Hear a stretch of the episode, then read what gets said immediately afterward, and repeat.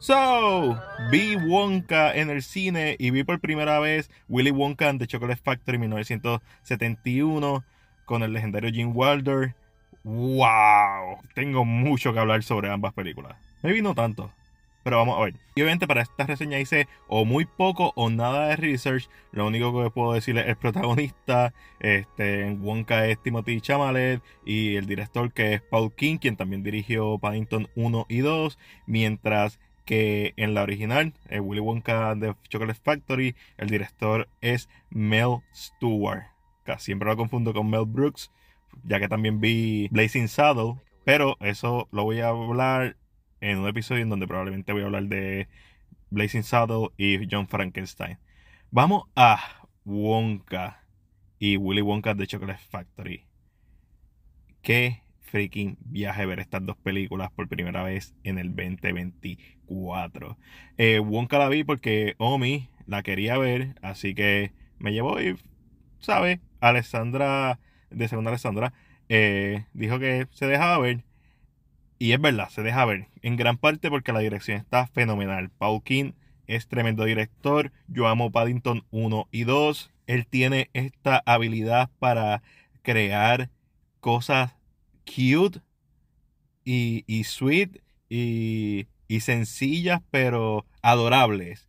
Y quizás no llega al nivel de ninguna de las dos de Paddington, pero tiene ese elemento, ya que esta supuesta precuela de la película del 71, que para mí son totalmente mundos diferentes, como el remake de Johnny Depp, que es un mundo totalmente diferente. Digo que estoy hablando yo del remake de Johnny Depp si no la he visto. Quizás la debía haber visto antes de grabar esto. Eh.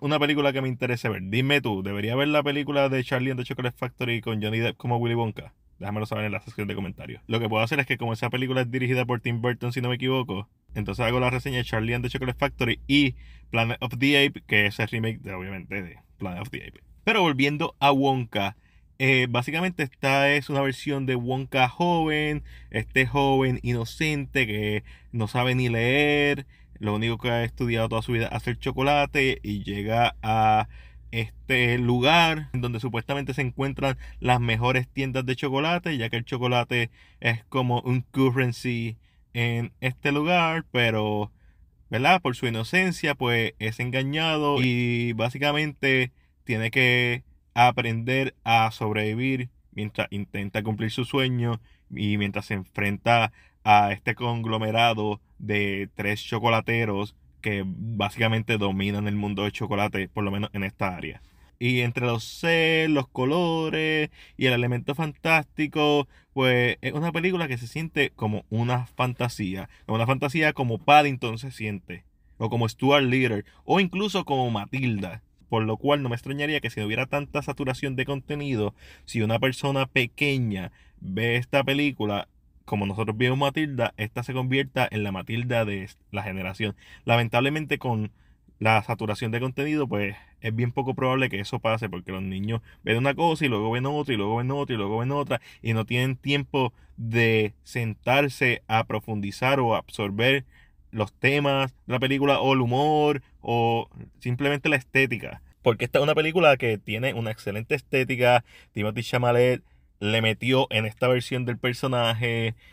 Hay par de tomas que están increíbles y fácilmente esto puede ser algo más oscuro, pero me encantó que fuera esta historia bien tierna sobre este joven que de cierta forma busca reconectar con su madre a través del chocolate a pesar de que su madre está muerta y obviamente pues como el director de Paddington pues traemos a, a la actriz de de Paddington y de The Shape of Water, que tiene una escena bien adorable. Es una película que en momentos me emocionó. Nunca me hizo llorar, pero sí me emocionó, como ustedes saben. Pues mi madre murió hace ya, vamos para 11 años. So, todas estas películas que tocan esa parte materna, pues para mí una debilidad siempre y cuando lo hagan bien obviamente y esta película lo hizo muy bien es un filme sencillo un filme inocente una película pretenciosa al igual que las de Paddington tiene un excelente elenco excelente tema lo único que es malo es la parte musical.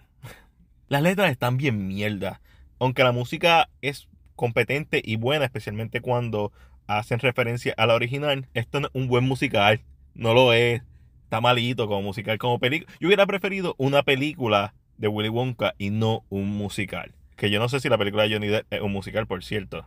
Pero yo hubiera preferido una película straightforward como Paddington. No es que no tuviera una escena musical ni nada, sino podía tener una o dos, pero no sé, no, no, la música no. Y pues obviamente como musical, pues eso le resta mucho al filme. Musicalmente me dejó de ver. Y cuando vi la original, pues no la culpo porque las letras de la película original tampoco es que sean la gran cosa. Willy Wonka and the Chocolate Factory es un freaking viaje. Qué película más rara que la gente adora. Y aún así tiene algo que tiene, tiene una magia, especialmente cuando entra el personaje de Jim Walter, cuando entra eh, Willy Wonka. Pero ¿de qué trata esta película? Pues Charlie es un nene pobre en este mundo que es casi distópico, Europa de los 70 claramente, pero no menciona el lugar, no menciona un lugar en particular. Y pues en este mundo, los productos de Willy Wonka pues se siguen vendiendo, pero la fábrica lleva cerrada como 10 años sin que nadie entre o salga hasta que se hace un anuncio en donde se van a escoger a 5 personas alrededor del mundo para que entren a la fábrica. ¿Cómo va a entrar? Pues si eres uno de los afortunados que encuentra el boleto de oro dentro de una de las barras de chocolate. Y quizás lo más genial de esta película en su primera mitad es que uno no vemos a Willy Wonka. Willy Wonka sale en la segunda mitad de la película. En la primera mitad todo se trata sobre este mercadeo y cómo la gente empieza a comprar masivamente, de manera obsesiva, cajas y cajas de chocolate con tal de entrar a la fábrica de Willy Wonka. Y eso está genial. ¿Por qué está genial? Porque algo que he notado del humor de los 70, de las comedias de los 70, es por más descabelladas que sean, como actúan es straightforward. Es como si fuera un drama. Y eso es lo que hace que funcione. Las actuaciones de esta película funcionan porque son straightforward. Incluso aunque miren a la cámara, son straight. Ah, no, en, en Burning Saddle es que miran a la cámara. Pero siguen siendo straightforward. Y eso me encantó. Hay una escena en particular en donde eh, una esposa al marido lo secuestraron y ella le está diciendo a la policía como que díganle que yo le doy lo que sea. Y el secuestrador le dice, ah, queremos la caja de suministros de chocolates de Wonka que tiene. Y ella se queda mirando. Dice como que me das tiempo para pensarlo. O sea, es freaking genial ese aspecto social y esa crítica social y sátira de la película, porque esta es una película sumamente satírica. Y mientras esto está pasando, pues vemos a los niños que van eh, obteniendo los boletos, normalmente porque sus padres son personas pudientes y pues les compran un montón de cajas o tienen, o tienen pala, vamos a decirlo así. Y cada vez que uno de estos niños consigue un boleto, aparece este señor con una cicatriz y tú dices quién es él y después te revelan que es la competencia de Willy Wonka quien está tratando de encontrar sus secretos. Y llega un momento en la película que fue bien efectivo, que es que tú piensas que va a ser cuando Charlie va a conseguir el boleto de oro y no lo consigue. Y después anuncian que otra persona lo consiguió. Y yo me quedé como que, eh, ok, pues entonces ¿cómo Charlie va a conseguir el boleto? Nada, eh, la persona, la última persona que dijo que lo consiguió realmente no lo consiguió y pues la gente ya había dejado de buscar boletos porque pensaba que ya, ya de los cinco habían sido escogidos.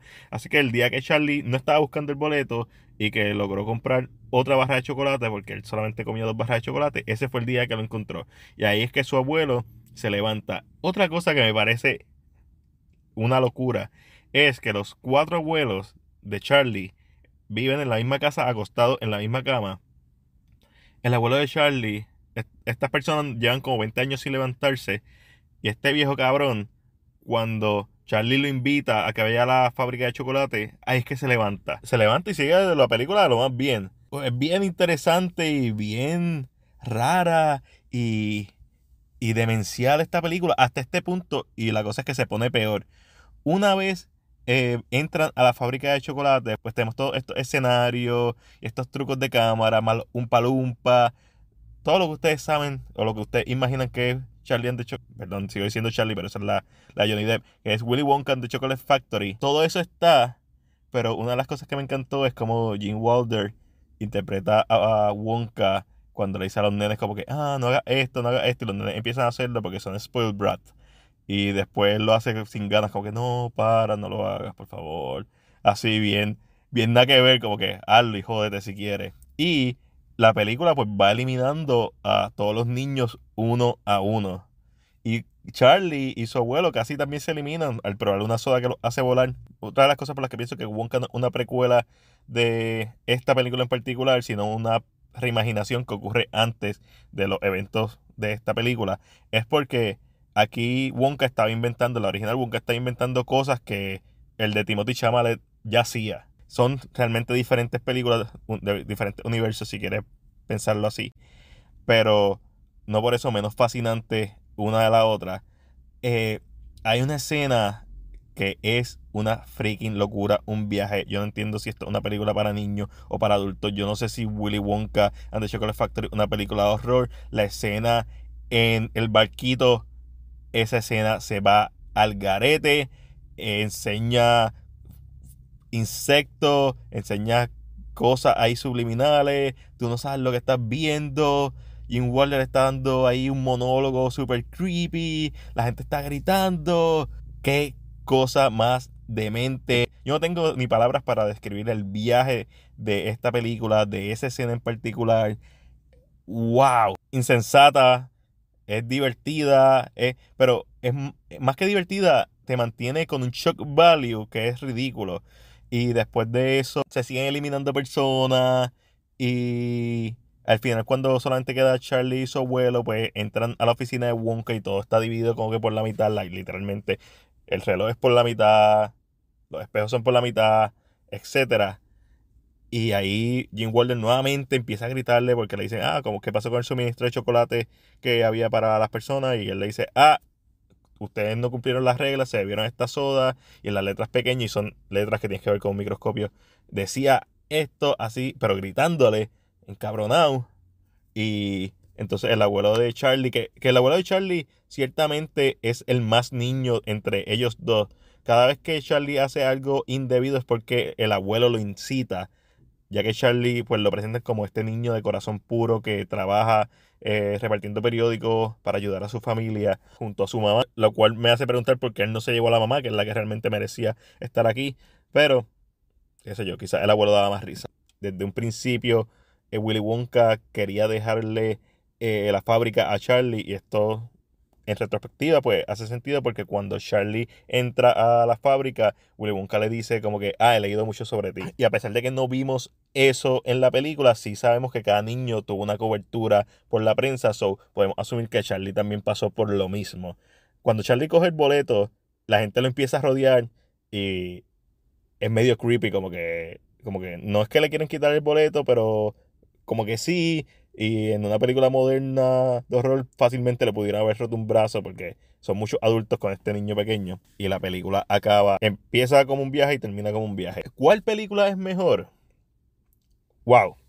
Willy Wonka and the Chocolate Factory es definitivamente un clásico, es icónica. Hay muchas cosas que me encantaron y tengan en cuenta que esto soy yo con mis sensibilidades modernas. Para mí Wonka es una mejor película. Valor de producción, libreto, Ahora, teniendo en cuenta que esto es una película de 1971, todo es práctico y físico. Willy Wonka and the Chocolate Factory no se le puede restar lo icónica que es. También teniendo en cuenta que está basada en una novela, un libro, no sé, una historia corta, no sé, pero está basada en algo. No le puedo restar lo icónica que es. Lo que sí puedo decir es que si a mí tú me das a escoger hoy una de estas dos películas para volver a ver, probablemente vería Wonka. Si tú me dices cuáles tienen las mejores escenas, Willy Wonka and the Chocolate Factory tiene las mejores escenas, las escenas más random, las escenas más perturbadoras, más locas y ciertamente también las más divertidas. Eso sí, ambas películas me dieron ganas de comer chocolate, así que con eso termino. Porque me voy a comer un crunch, que es mi chocolate preferido. Déjame saber cuál es tu chocolate preferido. Tengo esa curiosidad. Y es por todo lo dicho que le voy a dar a Wonka entre lo bueno, lo malo y lo ok, una, ¿sabe? Una C. Una C está bien. Y a Charlie, perdóname, y a Willy Wonka and the Chocolate Factory, una C+. Pero esa es solamente mi opinión. Déjame saber la tuya en la sección de comentarios. Si te gustó este audio, si lo estás escuchando en audio o video, dale like o compártelo. Comenta que otro episodio te gustaría que hiciera hablando de dos o tres películas. Tú mencionas, como les dije, ya tengo la de las de Mel Brooks, están en lista. Ya yo vi La Sociedad de las Nieves, o probablemente vea Alive para hacer un double featuring de esto. Eso es un buen segmento, double featuring. No sé, no sé cómo se va a llamar. Esto es básicamente una continuación del podcast sin nombre, así que mientras descubro qué nombre le pongo si alguno, este fue Mac de Cine PR y será hasta la próxima.